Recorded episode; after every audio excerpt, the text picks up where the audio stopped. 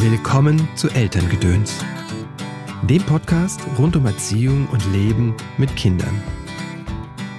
Aber wenn wir Kompetenz darin haben, wie wir mit Unsicherheit auch umgehen, das lernen unsere Kinder. Und zwar nicht aus Schulbüchern, nicht aus irgendwelchen Podcasts, nicht aus irgendwas, sondern die lernen es durch das Zusammensein mit uns. Hallo, schön, dass du eingeschaltet hast zu dieser Folge von Elterngedöns. Mein Name ist Christopher End. Ich unterstütze Eltern darin, die Verbindung zu ihrem Kind zu stärken. Und die Verbindung zu sich selbst. Denn häufig ist das die Voraussetzung dafür, dass Veränderung in Familie geschehen kann. Auf deinem Weg des Elternseins unterstütze ich dich in Einzelsitzungen und in Online-Kursen. Der nächste Kurs heißt Elternsein als Weg und er startet schon am 5. Januar am Abend. Du kannst dich noch anmelden. Das ist ein ganz neuer Kurs, in dem geht es wirklich um dich, um deine Prägung und wie du die auflösen kannst und wie du dein Elternsein bewusst gestalten kannst. Ich leite den Kurs mit Anna Würzburger, mit ihr habe ich schon das Buch geschrieben, Der kleine Samurai findet seine Mitte. Ein echter Klassiker ist fast schon der Kurs Wutanfälle deines Kindes gelassen meistern, biete ich seit drei Jahren an, startet im, am 2. Februar. Außerdem biete ich dir jede Woche hier den Podcast an. Immer entweder einen kurzen Tipp von mir oder ein ausführliches Interview mit einem Gast aus dem Bereich Pädagogik, Psychologie oder achtsames Leben mit Kindern. Heute habe ich einen Gast im Podcast, wieder mal Kati Bonet. Kati ist Traumatherapeutin, sie ist Gestalttherapeutin und Körpertherapeutin, arbeitet vor allem mit Kindern und Jugendlichen in eigener Praxis in Berlin. Sie ist Gründerin und Leiterin von Helpers Circle. Das ist eine Plattform für Menschen, die mit Kindern arbeiten, therapeutisch arbeiten, aber auch im anderen Umfeld arbeiten. Gibt es ganz viel Information und Ausbildung zum Bereich Trauma. Und äh, sie hat dazu auch einen Podcast rausgebracht, der heißt Mit Trauma wachsen. Und es gibt ein wunderbares Mitmach- und Vorlesebuch, Die Reise des Schmetterlings. Ach ja, falls das dein erstes Mal ist hier bei Elterngedöns, dann herzlich willkommen. Ich freue mich, dass du da bist und abonnier doch gleich den Kanal, dann verpasst du keine Folge mehr. Du kannst dich auch auf meiner Webseite christopher-n.de in den Newsletter eintragen. Dann sage ich dir auch jedes Mal Bescheid, wenn eine neue Folge herauskommt. Jetzt aber erstmal Vorhang auf für Kati. Hallo Kati, herzlich willkommen im Podcast. Schön, dass du da bist. Hallo Christopher, ja, ich danke dir fürs Dasein dürfen. Es ist immer schön, eingeladen zu werden. Ja, ich habe mich echt darauf gefreut, ähm, dich im Podcast begrüßen zu dürfen. Wir hatten ja schon mal ein bisschen Kontakt äh, bei der Flutkatastrophe ähm, Mitte des Jahres und du hast mit deinen Büchern einfach, äh, bist ja da in die Bresche gesprungen, hast gesagt, du willst da vor Ort einfach helfen und unterstützen und hast diese Bücher teilweise dann äh, da kostenlos verteilt an ähm, Kitas und an Schulen. Hm. Wie bist du auf die Idee gekommen? Um, ähm, ja, im Grunde war ich gar nicht alleine. Mein Team und ich und eine mhm. Freundin, wir haben gebrainstormt und es war klar, es sind einfach so viele Familien betroffen. Ja. Und das ist unser Schwerpunkt, die Arbeit mit Kindern, mhm. beziehungsweise die Arbeit für Kinder und Jugendliche. Und die werden in der Regel oft erst ein bisschen später rücken, die in den mhm. Fokus. Und da haben wir gesagt, dann wollen wir da sein. Und mhm. ich meine, das Schmetterlingsbuch, von dem du gerade gesprochen mhm. hast, heißt des Schmetterlings, ähm, ist einfach ein Buch, was es schon gibt. Genau. Das gab es auch im Sommer schon. Und genau, und dann haben wir gedacht, das machen wir einfach. Wir gucken, dass wir es möglichst günstig produzieren lassen können und haben mit dem Verlag, mit Books on Demand, eben in so einer Nacht- und Nebelaktion eine Paperback-Variante mhm. erstellt, die dann einfach, also in Deutschland gibt es ja die Buchpreisbindung, das heißt, mhm. wir konnten das Hardcover jetzt gar nicht günstiger verkaufen. Mhm. Aber dafür haben wir dann die Paperback-Variante einfach so günstig machen können, wie es nur irgendwie alle Regler nach unten schrauben konnten und mhm. wirklich kaum ein Mensch dran verdient hat. Und so konnten wir mit Hilfe von ja, ganz vielen Spendern und Spenderinnen knapp 1000 Bücher Boah. an mhm. Familien, an Kitas, an Grundschulen, an TherapeutInnen, an soziale Einrichtungen verschicken. Genau, dazu gab es einen passenden Workshop, mhm. Kinder somatisch begleiten, wo eben die Übungen, die in diesem Buch integriert sind, die SOS-Übungen, wirklich ja, auf Herz und Nieren geprüft mhm. werden quasi, aber auch die neurobiologischen Hintergründe einfach erklärt werden. Denn mhm. gerade in der Arbeit mit Kindern ist es ja meistens anders als mit Erwachsenen, die sich schon, ne, die haben intrinsisches, eine intrinsische Motivation, mhm. die, die wissen, wie man sich verhält, wenn man zu mhm. einer Therapie geht. Äh, die sind viel angepasster und setzen mhm. sich halt dahin und machen das nach, was ich mache. Ja. Also nicht alle, aber äh, viel eher. Mhm. Und Kindern ist das ja total egal oft. Mhm. Also die wirbeln durchs Zimmer, die machen gar nichts, haben ihre eigenen Ideen. Mhm. Und dann ist es einfach total gut, diese Hintergrundprinzipien hinter den Übungen mhm. verstanden zu haben, um sie dann im Kontakt mit dem Kind mhm. äh, anders einbauen zu können. Und genau, an dem Workshop konnten Betroffene kostenlos teilnehmen. Und es ist ein ganz toller elfstündiger Workshop jetzt geworden. Wow. Ähm, genau, haben wahnsinnig viele daran teilgenommen, war super. Und sind auch immer noch welche. Also ich kriege immer noch ganz viele Rückmeldungen. Es wird jetzt natürlich weniger, weil es eben auch aus mhm. den Medien verschwunden ist, die Hochwasserkatastrophe.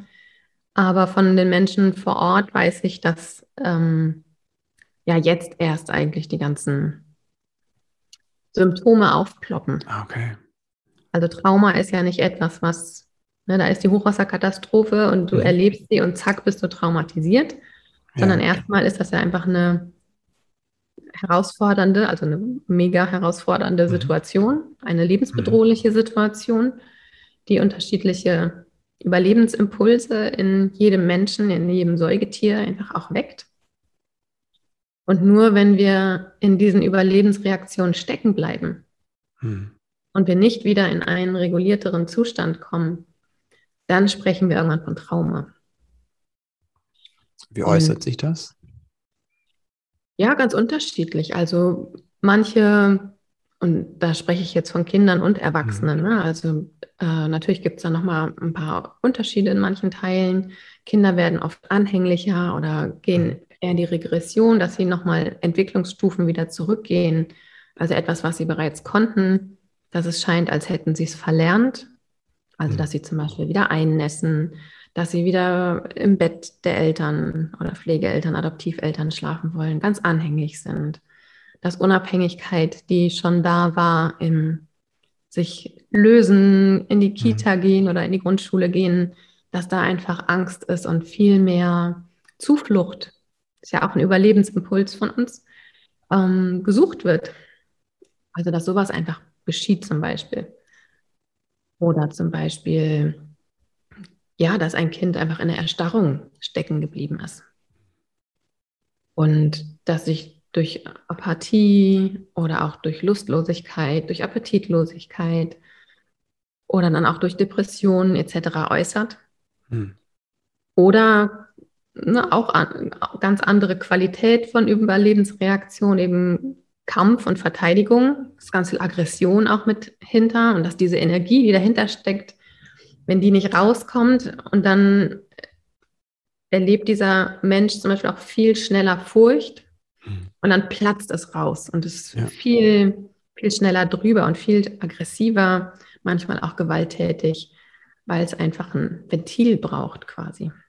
Hm. Also das sind nur einige Beispiele. Ja, also es gibt ganz verschiedene so verschieden mhm. wie wir sind, gibt es auch verschiedene ja. ähm, Möglichkeiten, wie sich ein Trauma ausdrückt. Mhm.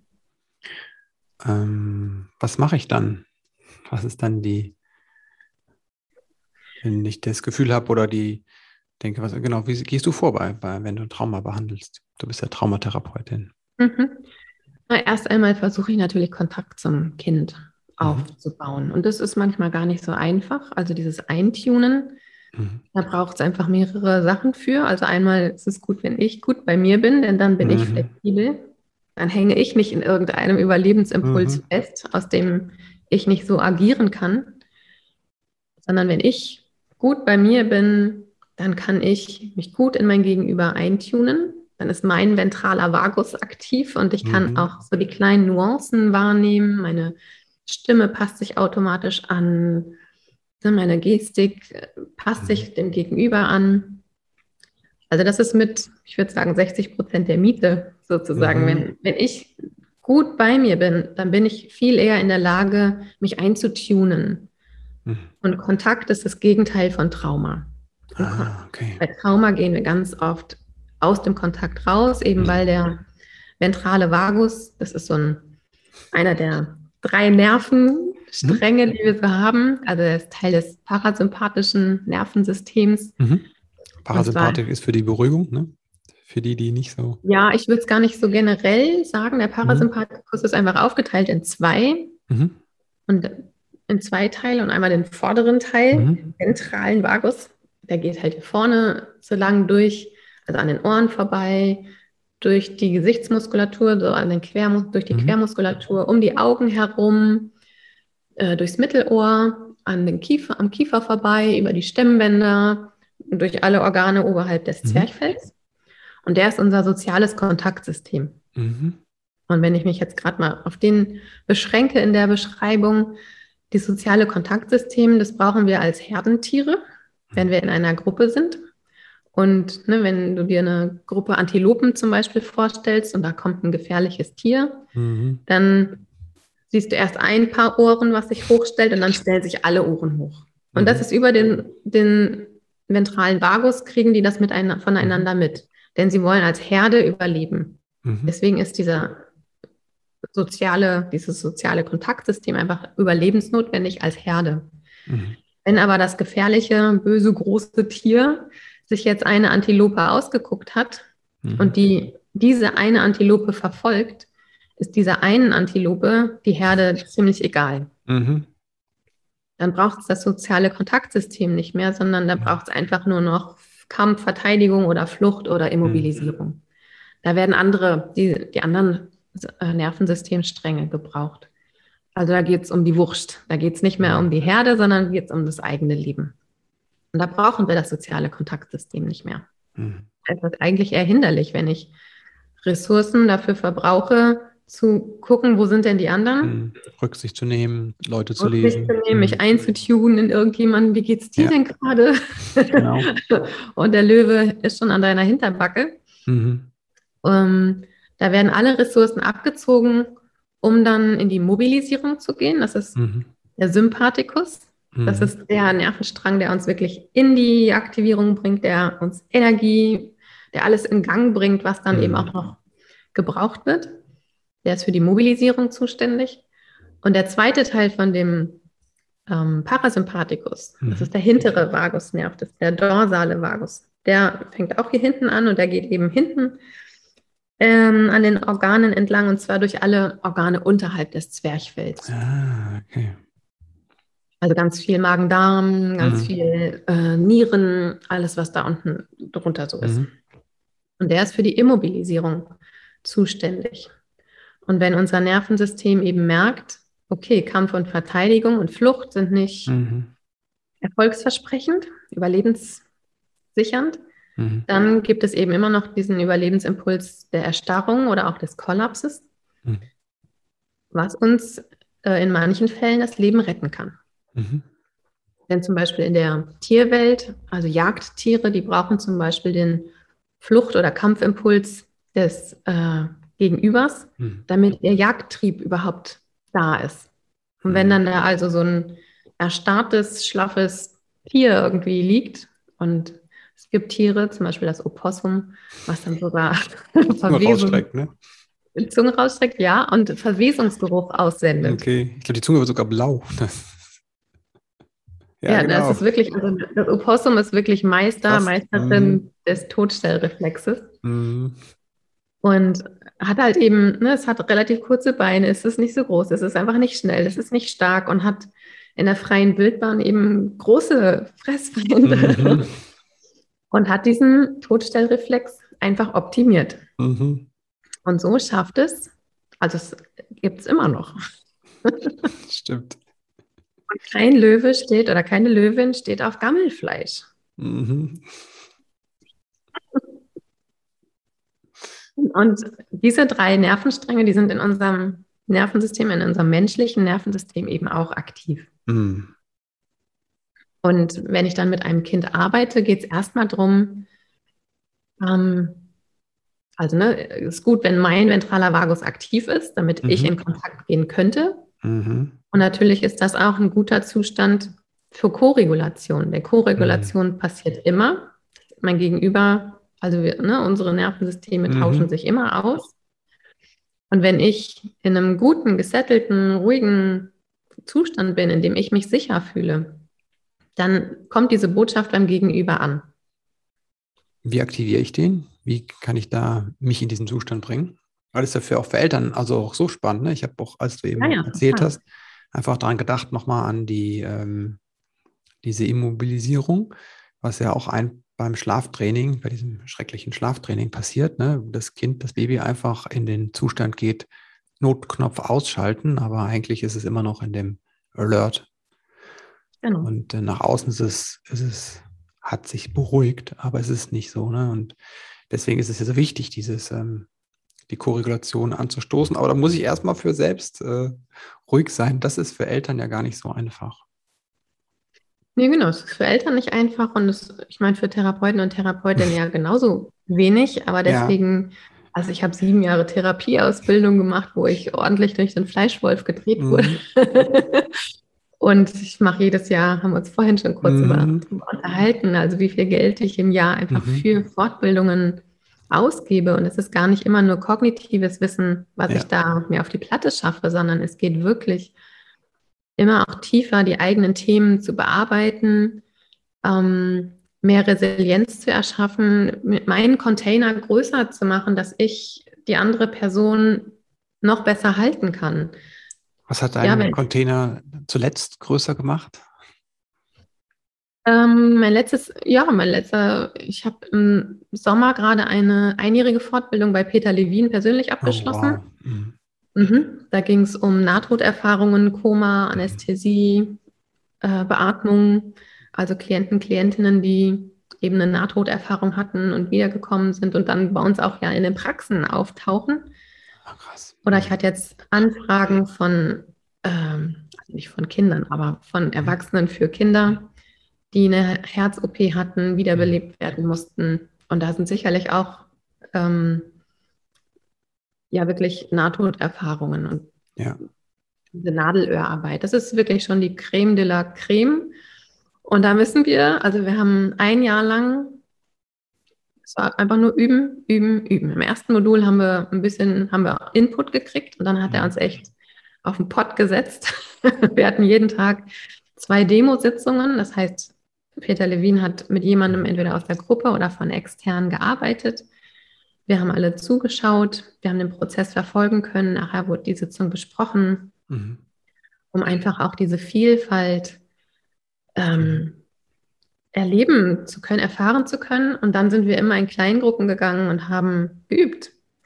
Denn ich meine, wenn ich in der Praxis sitze mhm. und da kommt jemand an und hat eine Nahtoderfahrung und ich bin davon so beeindruckt, dass ich mhm. selber eine Erstarrung oder Aktivierung ja. komme, ist das weder für mich dauerhaft gesund mhm. äh, und für meinen Klienten oder meine Klientin auch nicht besonders hilfreich.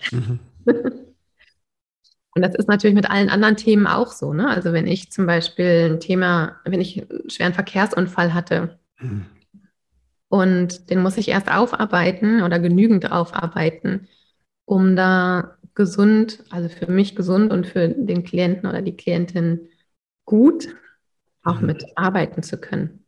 Also es bringt einfach nichts, wenn die Person ne, in, in, dieses Feld von Autounfall oder mhm. sowas einsteigt und mein ganzes Nervensystem macht Alarm, Alarm, ui, ui, ui, tatütata, Amygdala. Mhm. ähm, das bringt einfach keinem was. Mhm. Okay, also das ähm, ist das Üben und das Konfrontieren mit Dingen, die einen quasi wachsen lassen, so fasse ich das ja. mal zusammen. Genau. Peter mhm. Levine, nochmal vielleicht für die, die es nicht wissen, das ist, der hat das SE, ne, glaube ich, entwickelt, also das Somatic Experience. Das ist eine, ähm, eine Traumaarbeit. Genau, Somatic Experiencing, Traumabewältigungsverfahren. Mhm. Genau. Was mache ich dann? Was kann Eltern, ich dann? Hm? Genau, als Eltern. Als Eltern ähm, die meisten Eltern haben ja jetzt nicht so einen Beruf, wo sie automatisch das Nervensystem lernen. Und also ich kann aus eigener Erfahrung sagen, äh, ich bin ja auch Mutter von zwei mhm. Teenagern, kenne mhm. die schon eine Weile und ich muss sagen, dieses Wissen über das Nervensystem, das hat mir mhm. das eine und das andere Mal den Arsch einfach auch gerettet. Okay, wann, wann und wie? Ja, teilweise, teilweise, weil ich mich besser beobachten konnte, mhm. musste, was bei mir geschieht. Mhm. Und aber auch bei, natürlich bei den Kindern, ähm, dass ich Dinge nicht persönlich genommen habe. Richtig. Ja. Ich wusste einfach, das ist kein, der, das Kind will nicht kooperieren, mhm. sondern es kann nicht. Richtig.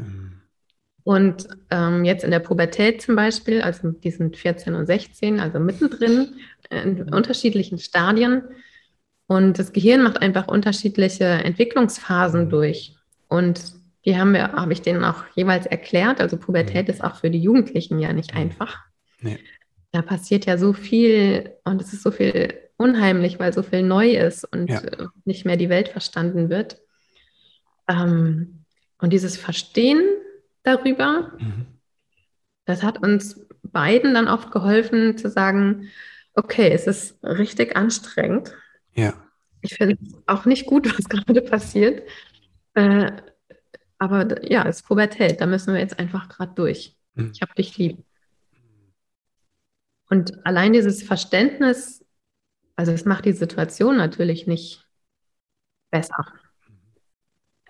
Äh, ja, das Gehirn ist immer noch im Umbau, die Hormone sind immer noch im, mhm. in Aufruhr. Aber es, wir bleiben in Verbindung mhm. miteinander. Das macht ganz viel, diesen Kontakt zu behalten und auch, also ich habe viel mehr Verständnis, mhm. muss dann immer noch durchschnaufen und neben dem Wissen. Was ne, macht also das, wenn du Verständnis hast mit dir?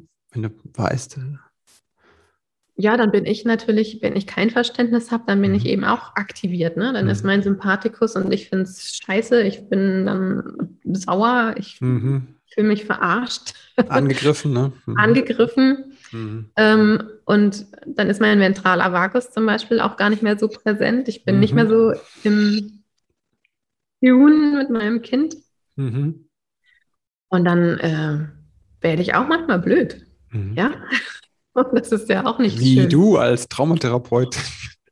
Ich bin ja auch ein Mensch. Ach, ich glaube, das ist immer total wichtig, dass man das immer wieder hört. Ne? Ja, total. Was ist, was ist mit dem Verständnis? Was macht das anders? wenn du jetzt das verstehst. Also es ist ja eher mal eine kognitive Sache, zu sagen, okay, genau. das und das passiert. Was passiert dann? Für mich ist es immer ähm, Wissenschaft, Orientierung. Mhm. Wenn ich weiß, aha, das kann ich einordnen. Mhm. Manche Menschen brauchen das mehr, manche weniger. Mhm. Und Orientierung schafft Sicherheit. Mhm. Und je sicherer ich mich fühle, desto mehr bin ich bei mir. Mhm. Und habe eben meine ganzen Ressourcen, die ich ja habe, oder mein ganzes Potenzial mhm. oder auch, was weiß ich, der eine oder die andere hat vielleicht ein GFK-Training gemacht mhm. oder hier einen Kurs mhm. oder dort. Und wenn ich aber völlig in Rage bin, dann habe ich diese Sachen unter Umständen gar nicht mehr zur Verfügung. Mhm. Genau, also das ist für mich der ganz große Unterschied. Und das ist die Wissensseite, ne? Und dann gibt es mhm. natürlich noch die, nur Wissen alleine macht Mhm. Hilft ja jetzt auch nichts. ah, ich sehe gerade bei dir, dein Sympathikus ist aktiviert und das ist manchmal ganz schön, so auch zu mhm. sagen. Aber dieses selber praktizieren, mhm. Selbstregulation ist, nicht, ist nichts, was man theoretisch lernt. Selbstregulation ist wirklich etwas, was man nur praktisch mhm. lernen kann. Also, ich muss, das war ein Bekannten, ein Freund. Ich habe mal lange Jahre Aikido gemacht, ne? Und dann gab es immer so Einsteiger-Workshops, die so, ah, kommt doch mal mit. Und der so, nee, ich mache das eigentlich lieber theoretisch. Also ich habe ein Buch darüber gelesen und so und ich dachte mir so, no way. Ganz über Aikido, das ist wie Tanzen. Du kannst tausend Bücher darüber lesen, das bringt nichts. Ne? Also das bringt dir nichts bei deinem Tänzerischen, bei deinem Aikido, bei deinem, ne? du musst es erfahren und tun. Ne? Genau. Genau, und da ist es also wirklich üben, üben, üben und sich eben auch, also dieses Dranbleiben. Mhm. Und ich finde dafür eine Gemeinschaft zu haben, also sei es ein Buddy, eine Badine mhm. äh, oder eine Gruppe mhm. oder irgendwie so ein Commitment, um dran zu bleiben, solche Sachen zu üben, finde ich da einfach äußerst hilfreich. Also das heißt ja nicht umsonst, äh, um ein Kind zu erziehen oder nee, zu begleiten, braucht es mhm. ein ganzes Dorf. Ja. Und gerade wenn man mit traumatisierten Kindern mhm. Äh, lebt oder arbeitet, braucht es ein ganzes Dorf, aber ein gut gebildetes, also ein gut mhm. äh, mit Fachwissen ausgestattetes Dorf. Mhm. Du machst ja auch ganz viel Fachwissen, gibst du weiter, aber auch ganz praktische Übungen ne, auf Helper Circle. Ich genau. hoffe, das S habe ich jetzt richtig gesetzt. richtig. Das Genitiv S, kein Plural S. Genau, Helper Circle. Genau, du hast das Buch äh, geschrieben, Die Reise des Schmetterlings. Das ist ein, ein Kinderbuch, Kinderbilderbuch, aber mit somatischen Übungen, die man mit dem Kind zusammen machen kann, ganz spielerisch. Aber vielleicht hast du auch noch irgendwie eine Übung, die du uns so mitgeben kannst, den Eltern, vielleicht auch, die sie mit ihrem Kind machen können, aber auch selbst, ne? weil das oft mhm. triggert das ja auch eigene Themen dann und äh, dann verstehe ich kognitiv, mein Kind ist gerade woanders. Ich verstehe auch, dass ich woanders bin, aber ich komme da nicht mehr zurück, ne? ja. weil ich gerade im Flucht- oder Kampfmodus bin. Ja, genau. Also die Übungen, die in dem Vorlese- und Mitmachbuch sind, die eignen sich schon tatsächlich mhm. auch ganz gut dafür, entweder in der Reihenfolge oder auch in der Abwandlung. Mhm. Und ähm, was ich noch total gerne mache, ist äh, Nierenarbeit. Also ich halte. Okay. Könntest du das uns verraten, oder? ja, ich halte total gerne die Nieren. Also sowohl okay. meine eigenen als mhm. auch die von meinen Kindern, als auch die von meinen Klienten und Klientinnen. Mhm. Äh, der Vorteil bei Berührungsarbeit auf dieser Ebene ist tatsächlich, als Therapeutin und Mutter mhm. ist dieser Grad manchmal sehr schmal. Ich bin nicht die Therapeutin meiner Kinder, ich bin die mhm. Mama. Mhm. Ich finde, auch als Therapeutin habe ich manchmal eine andere Distanz vielleicht, mhm. aber ich bin einfach nicht deren Therapeutin. Ja. Und mit dieser Berührungsarbeit, also wir haben eh immer, wir sind eng miteinander mhm. und es gab viel Kopfkraulen und Rückenkraulen, immer schon irgendwie Füße mhm. kraulen. Und mit dieser Berührungsarbeit habe ich eine total gute Möglichkeit, ähm, meiner, meinen Kindern beim Regulieren zu helfen. Mhm.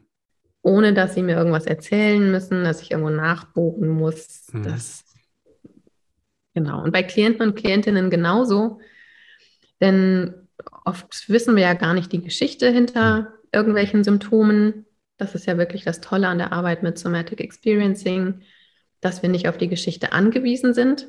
Also Eckdaten sind immer gut. Mhm. Aber wir brauchen nicht unbedingt die Geschichte, sie muss auch nicht ständig erzählt werden, ja. um an den Symptomen etwas verändern zu können. Mhm. Und diese Arbeit mit den Nieren, also wenn, als meine Kinder kleiner waren, habe ich die einfach so, haben die, wir haben zusammen im Bett gesessen, ich habe gesessen und die haben sich so mit ihrem Kopf in meinen Schoß gelegt, mhm. Füße von mir weg. Und ich habe dann meine Hände so unter deren Nieren gehalten. Mhm. Die sind so da, wo der Rippenbogen hinten aufhört. Mhm wenn man da so, ja, darunter fängt dann der Rettungsring an. Ah, okay. Ach so, okay. Ich dachte, er ist der SOS-Rettungsring. Nee. Okay, ja, okay, ja. auch manchmal. ähm, als sie dann größer geworden sind und ich mit meinen Armen dann nicht mehr so gut mhm. hinkam, mhm. und bei Klienten und Klientinnen mache ich es natürlich von der Seite mhm. und dann immer nur eine Seite. Mhm. Und dann lege ich meine Hand unter die Niere, beziehungsweise bevor ich das mache, gucke ich, mhm. dass ich wirklich bei mir bin. Mhm. Und ich gucke auch, wie es meiner Niere geht, denn dann kann ich besser Veränderungen wahrnehmen. Ist das jetzt meins oder deins? Ja. Und dann frage ich, ob das okay ist, dass ich meine Hand unter die Niere lege. Und erst mhm. wenn das okay kommt, dann lege ich auch meine Hand darunter. Die, mögen's, die Nieren mögen es gerne auch mit warmen Händen. Mhm. Und dann, was ich nicht mache, ich schicke keine Liebe, keine Heilung, kein mhm irgendwas dahin. Das finden Nieren, mhm. Nieren häufig übergriffig. Ah, okay. Aber was ich mache, ich habe wie so eine einladende Haltung. Mhm. Lade die Nieren ein und ich spreche auch ganz oft mit denen. Hey mhm. Niri, ähm, Mensch, du hattest gerade ganz schön viel zu ackern und mhm. wenn du magst, kannst du dich hier ein bisschen ausruhen und hier in meine mhm. Hand reinlegen. Okay. Und ganz oft meistens reagieren die Nieren darauf, dass sie warm werden, dass sie sich wirklich auch physisch bewegen, dass das Bindegewebe drumherum sich bewegt, dass sie anfangen zu pulsieren. Und dann der Alarm im Gehirn eben auch ähm, verringert wird. Denn an den Nieren hängt so ganz klein oben drüber so ein Nüpselchen, die Nebenniere. Mhm. Und die Nebennieren, das sind diejenigen, die die Stresshormone, also Adrenalin mhm. und Cortisol rausfeuern. Mhm. Und durch diese Arbeit mit den Nieren wird weniger Stresshormon, werden weniger Stresshormone mhm. ausgefeuert, abgefeuert sozusagen. Okay. Und diese Info kommt im Gehirn an, unter anderem auch bei dem Alarmzentrum, bei der Amygdala. Mhm. Man kriegt das dann mit, ach, viel weniger Stresshormone hier unterwegs, mhm. dann kann ich ja mal den Alarm ein bisschen unterstellen. Ey, Muskeln, ihr könnt auch ein bisschen loslassen. Mhm. Äh, Speichel, du kannst wieder fließen. Mhm. Äh, all, die, all diese Sachen. Und so können wir mehr Regulation ins System einfach bekommen. Okay, klasse. Danke ja, dir für die Übung. Und danke dir auch, ähm, dass du im Podcast warst. Und ähm, danke dir vor allem für deine Arbeit, ähm, hm, was du tagtäglich ja. einfach tust mit den Kindern. Ne? Ich glaube, das ist einfach unglaublich ähm, ja, befreiend, wenn, wenn da Heilung schon in dem Kinderalter ansetzen darf ne? und dass wir das nicht so lange mit uns rumtragen müssen, den Mist. das ist, glaube ich, einfacher als Erwachsene. Deswegen vielen, vielen Dank. Auch für dieses wunderbare Buch, also ähm, die Reise des Schmetterlings, Stressregulation für Kinder, wirklich zu empfehlen. Dazu gibt es auch ein Video von Kati, wie sie nochmal ganz genau beschreibt, wie das geht. Das ist eine ganz große Empfehlung. Nicht nur für Eltern von Kindergartenkindern. Ähm, ja, ich nutze das auch selbst sehr gerne. Danke dir. Ähm, wo kann man sich mit dir verbinden? Du bietest ja auch ganz viele Kurse an. Hm, wo findet man dich? Also am besten, genau, also man findet uns unter helpercircle.de. Mhm. Da findet man eigentlich alle Angebote, die wir mhm. so haben. Mhm. Und wir haben auch, wir haben eine Community, in der sich, in der wir uns eben halt zusammentun, ne? Mhm. weil man das eben so schlecht alleine handeln kann. Also ich ja. bin selber seit 13 Jahren alleinerziehend mhm. und ich war immer froh um die Netzwerke um mich mhm. herum. Alleine hätte ich das eben nicht geschafft. Und mit traumatisierten Kindern ist es nochmal doppelt. Ja. Äh, Braucht es echt Netzwerke. Und mhm. dafür haben wir die Helper Circle Community. Und es gibt ähm, den Kurs zu dem Buch sozusagen, mhm. speziell für die Arbeit mit Kindern. Es gibt, was gibt es denn eigentlich noch alles? Äh, ich habe einen eigenen Podcast auch mhm. mit Trauma wachsen. Mhm. Dort kann man mich eben auch finden, da kann man, da antworte ich immer auch Fragen. Dann findet man uns bei Instagram, da machen wir auch relativ viel. Und es gibt, ja, also gerade in der Community ähm, gibt es viele Angebote, die schon inklusive sind und ein paar von mhm. denen kann man eben auch von, von außen äh, besuchen sozusagen. Ah, ja, also okay. zum Beispiel Good Night for a Good Day Mhm. Das ist eine Dienstagsabendsgruppe, immer um neun. Da praktizieren wir die SOS-Übungen, also die gleichen Übungen, die in mhm. dem Schmetterlingsbuch sind. Und dann gehen wir alle schlafen. Also ich mhm. bin auch immer schon im Schlafanzug da. Und danach wird nur noch der Rechner ausgemacht und ab ins Bett. Und es gibt diese Reihe Let's Talk About Nervensystem, wo ich ja jede Woche, äh, alle 14 Tage ganz adäquat auf die verschiedenen physiologischen Ebenen eingehe, die diese, die der Sympathikus, der dorsale Vagus und der ventrale Vagus und eben auch in ihren Mischzuständen einnehmen können, die dann bestimmtes Verhalten unterstützen. Mhm. Und da, genau, gehe ich, gucken wir uns die ganz genau an. Reiches Angebot. Danke dir. Ähm, jetzt habe ich noch ein paar letzte Fragen, die alle meine Gäste beantworten dürfen, wenn sie möchten. Gerne. Wenn du an deine eigene Kindheit denkst, was hat vielleicht gefehlt, was du dir selbst beibringen durftest später? Mir Unterstützung zu holen. Mhm. Mhm. Und auch welche zu bekommen, das zuzulassen. Mhm. Wofür bist du deinen Eltern dankbar? Ich bin in einer Familie mit sehr vielen Pflege- und Adoptivkindern aufgewachsen. Ich war leibliches Kind. Mhm. Und das war zwar nicht immer einfach, aber ich glaube, es hat ähm, sehr meine Antennen oder mein Gefühl für Diversität einfach geöffnet. Also ich glaube, dafür bin ich Ihnen dankbar. So anstrengend ist auch zwischendurch und an mal war. Ähm, aber ich bin, glaube ich, da sehr früh mit Trauma in Kontakt gekommen, hm. mit den verschiedensten Arten von Trauma. Genau, und ich meine, das ist mit der Grund, warum ich mich ganz mhm. speziell Kindern, Pflegekindern, Adoptivkindern heutzutage mhm. widme. Wenn du werdenden Eltern drei Tipps mit auf den Weg geben könntest, quasi so die, das, das sind die drei wichtigsten Dinge. Was wäre das? Vielleicht auch mit Blick auf Trauma. Mhm. Traumaprävention ist die beste Traumaarbeit, die man machen mhm. kann. Und die eigene Arbeit an sich selber. Also man kann nicht vom mhm. Kind verlangen, dass es irgendwas können soll, wenn man das selber nicht verkörpert. Mhm. Und wenn man, gerade wenn man mit traumatisierten Kindern zusammenlebt, wenn man vielleicht auch weiß, ne, die Schwangerschaft war kompliziert oder die Geburt war mhm. kompliziert, ähm, sich frühzeitig mit Trauma auch auseinanderzusetzen. Und dann ist es wichtig, wenn wir als Eltern, Pflegeeltern, Adoptiveltern, unsere Kinder, ich sag mal, in den Untiefen des Nervensystems vermuten. Ach. Hm. Und wir setzen die Schnorchelbrille mal auf und halten den Kopf unter Wasser mhm. und denken, aha, ich verstehe ja. mein Kind gar nicht. Mhm. Es braucht wirklich das eigene mit tief eintauchen und abtauchen in die Materie, sich auch die eigenen Untiefen mhm. vertraut zu machen. Denn wir Erwachsenen sind diejenigen, die die Taschenlampe in der Hand halten, die eine Landkarte haben, die auf zellulärer Ebene eben auch unseren Kindern Orientierung geben. Und unsere Kinder orientieren, uns, äh, orientieren sich immer an uns Erwachsenen. Wir sind die Leuchttürme, an uns wird sich ko-reguliert. Mhm. Und wenn wir mit einem Gefühl von Sicherheit durch unsichere Gefilde, mhm. ja, also wenn, es muss ja gar nicht immer alles toll sein, sondern ja. okay, es ist gerade nicht schön. Ich meine, wir haben anderthalb Jahre hinter uns, die ja nicht immer nicht schön, schön waren. Aber wenn wir eine Kompetenz darin haben, wie wir mit Unsicherheit auch umgehen, das lernen unsere Kinder. Mhm. Und zwar nicht aus Schulbüchern, nicht aus irgendwelchen Podcasts, nicht aus irgendwas, sondern die lernen es durch das Zusammensein mit uns. Danke dir, Kathi. Na, ich danke dir.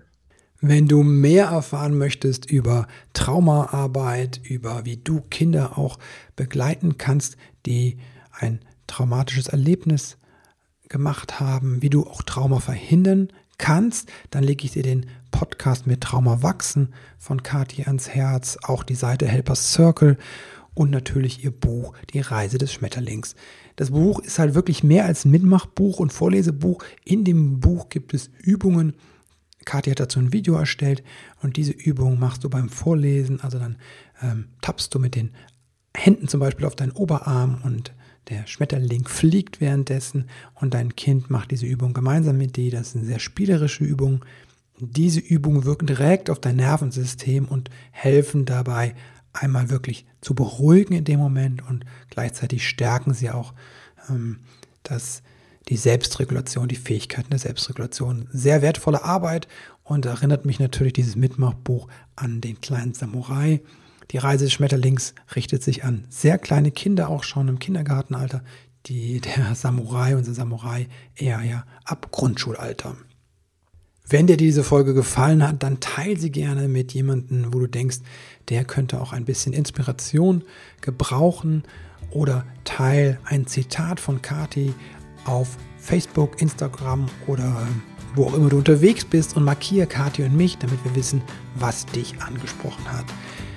Jetzt bleibt mir noch nur noch dir Danke zu sagen. Danke dafür, dass du eingeschaltet hast, denn das zeigt mir einfach, wie sehr dir die Verbindung zu deinem Kind am Herzen liegt. Alles Liebe dir und bis bald.